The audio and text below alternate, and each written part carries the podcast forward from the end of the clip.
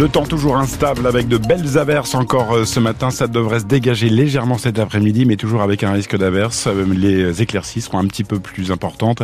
Les rafales devraient se calmer à hauteur de 70 km heure, mais c'est pas ce qu'on appelle très calme. Et les maximales devraient se stabiliser entre 8 et 11 degrés.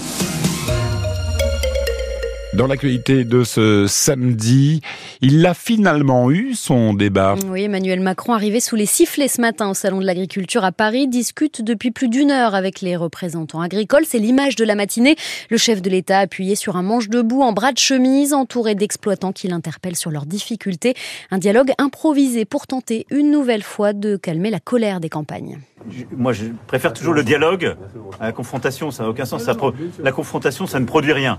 Faut que tout se remette dans le calme. D'abord pour le salon. Je parle de très court terme. Faut que le salon se passe bien parce que pour, euh, pour vos collègues, c'est parfois des mois, voire des années de boulot. Ils sont montés avec leurs bêtes, avec leur travail pour le montrer là. Je veux dire, non, ça tient pas qu'à moi. Non, non, non, non, non, attendez. Moi, je vais répondre, je vais m'engager. Moi, j'ai pas commencé et j'ai pas attendu la crise pour m'engager pour l'agriculture. On est d'accord Non, non, non, non, non, non, non. Non, mais c'est pas facile, c'est vrai. Je suis en train de dire juste, moi, je suis là, je me suis toujours engagé pour notre agriculture. Là, il y a de la colère, il y a des difficultés, je ne les mésestime pas. Le but, c'est qu'on en parle et qu'on apporte des réponses. Non, mais on va apporter des réponses concrètes. Mais je dis, là, la priorité du moment, c'est que vos collègues puissent être relâchés, c'est que du coup, le calme soit là, et c'est que tout le monde permette que le salon s'ouvre, se tienne, que les familles puissent venir et que vos collègues puissent exposer. Ça, c'est la priorité du jour et de la semaine. Et ce matin, avant l'ouverture officielle de violents heurts, ont opposé plusieurs dizaines d'exploitants aux forces de l'ordre. Ils ont forcé les grilles pour entrer dans le pavillon 1. Des scènes inédites auxquelles a assisté quelque peu stupéfait le président de la Chambre d'agriculture de Bretagne, lui-même éleveur dans le Cap Cisin, André Sergent. Bah, moi, j'ai jamais vu un contexte euh, comme celui-là, un contexte de tension et puis voire même euh, de bousculade très très très intense qu'on a vu là ce matin. Quoi. Très rapidement dans le hall 1, il y a eu des bousculades.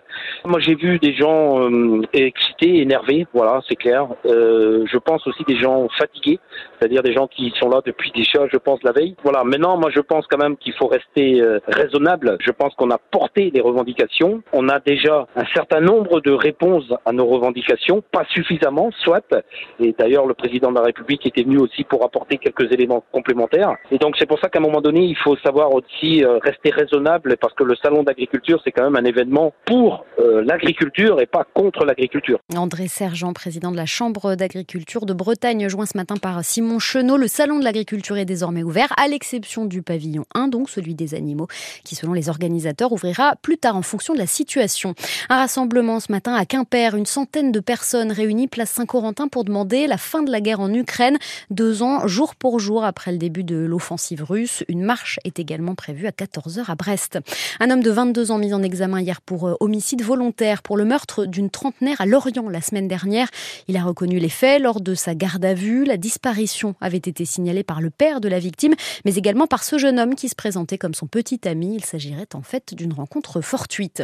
Il a fait sale comble. François Hollande, prof d'un jour à la fac de droit de Brest. La masterclass de l'ancien président a attiré plus de 600 étudiants dans le grand amphithéâtre. Hier, un cours de droit constitutionnel qui a duré deux heures, suivi de questions, puis d'un bain de foule avec des jeunes ravis. Ces jeunes euh, étaient enfants quand j'étais président, donc ça a créé des liens.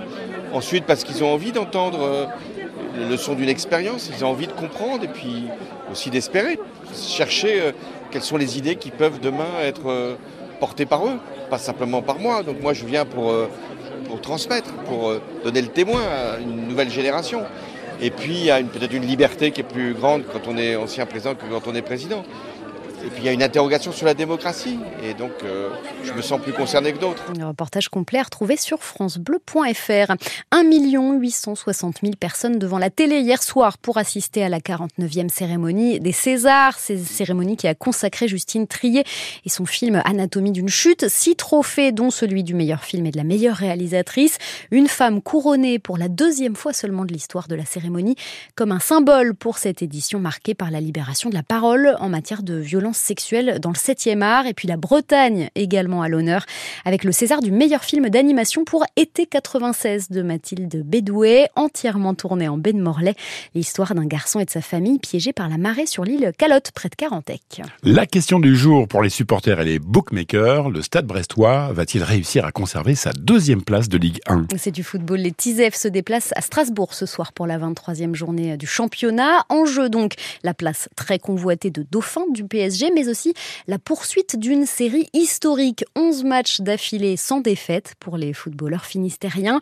Un déplacement qui aura une saveur particulière pour l'un des joueurs de l'effectif brestois, Adrien Lebeau, formé à Strasbourg. Il vit sa première saison en Bretagne, la plupart du temps sur le banc, Nicolas Blanza. Dur, dur, effectivement, de bousculer la hiérarchie sur le côté droit du stade brestois. C'est sûr que, que, quand on joue un peu moins, on est toujours un peu déçu, mais voilà, avec une saison comme ça, euh, si on se met à la place du coach, ben, c'est compliqué à, à, à déloger quelqu'un. Alors le Messin d'origine travaille et se tient prêt, seulement entré en jeu quatre fois depuis le début de la saison en Ligue 1. Comme ça, l'été à, à Montpellier, ça m'a réussi. Avec une passe décisive pour Doumbia, en sortant du banc, capable de jouer latéral droit au milieu droit et doté, selon son entraîneur Eric Roy, d'une véritable intelligence de jeu. À chaque fois qu'on a fait appel à, lui, que c'était un garçon qui avait un QI football très élevé, qui était capable de s'adapter. Je suis sûr qu'il aura encore son mot à dire d'ici la fin de la saison. Pour ce joueur, passé 5 ans au centre de formation à Strasbourg, où il a eu du mal à se faire une place en pro, avant de rebondir en troisième division en Allemagne et d'arriver à Brest, ce qui a pu surprendre. Maintenant, je pense que quand je suis rentré, j'ai voilà, j'ai su, j'ai su être au niveau et j'ai su apporter, apporter quelque chose. Le niveau est toujours plus haut, même si je dirais que la D3 allemande est un peu plus relevée que la nationale, avec tout le respect que j'ai pour la nationale. À Strasbourg, il devrait une nouvelle fois prendre place sur le banc ce soir dans un stade qu'il aura plaisir à retrouver. Strasbourg-Brest, ce sera bien sûr à suivre sur France Bleu Brésil, soirée foot exceptionnelle aujourd'hui. Rendez-vous dès 17h pour la rencontre Lorient-Nantes, puis Bordeaux-Guingamp et Concarneau-Laval en Ligue 2 avant le match de Brest donc à 21h. Ce sera leur toute première finale de Ligue des Nations. Les joueuses de l'équipe de France de football ont battu l'Allemagne de buts à 1 hier soir à Lyon devant plus de 30 000 spectateurs. C'est un record.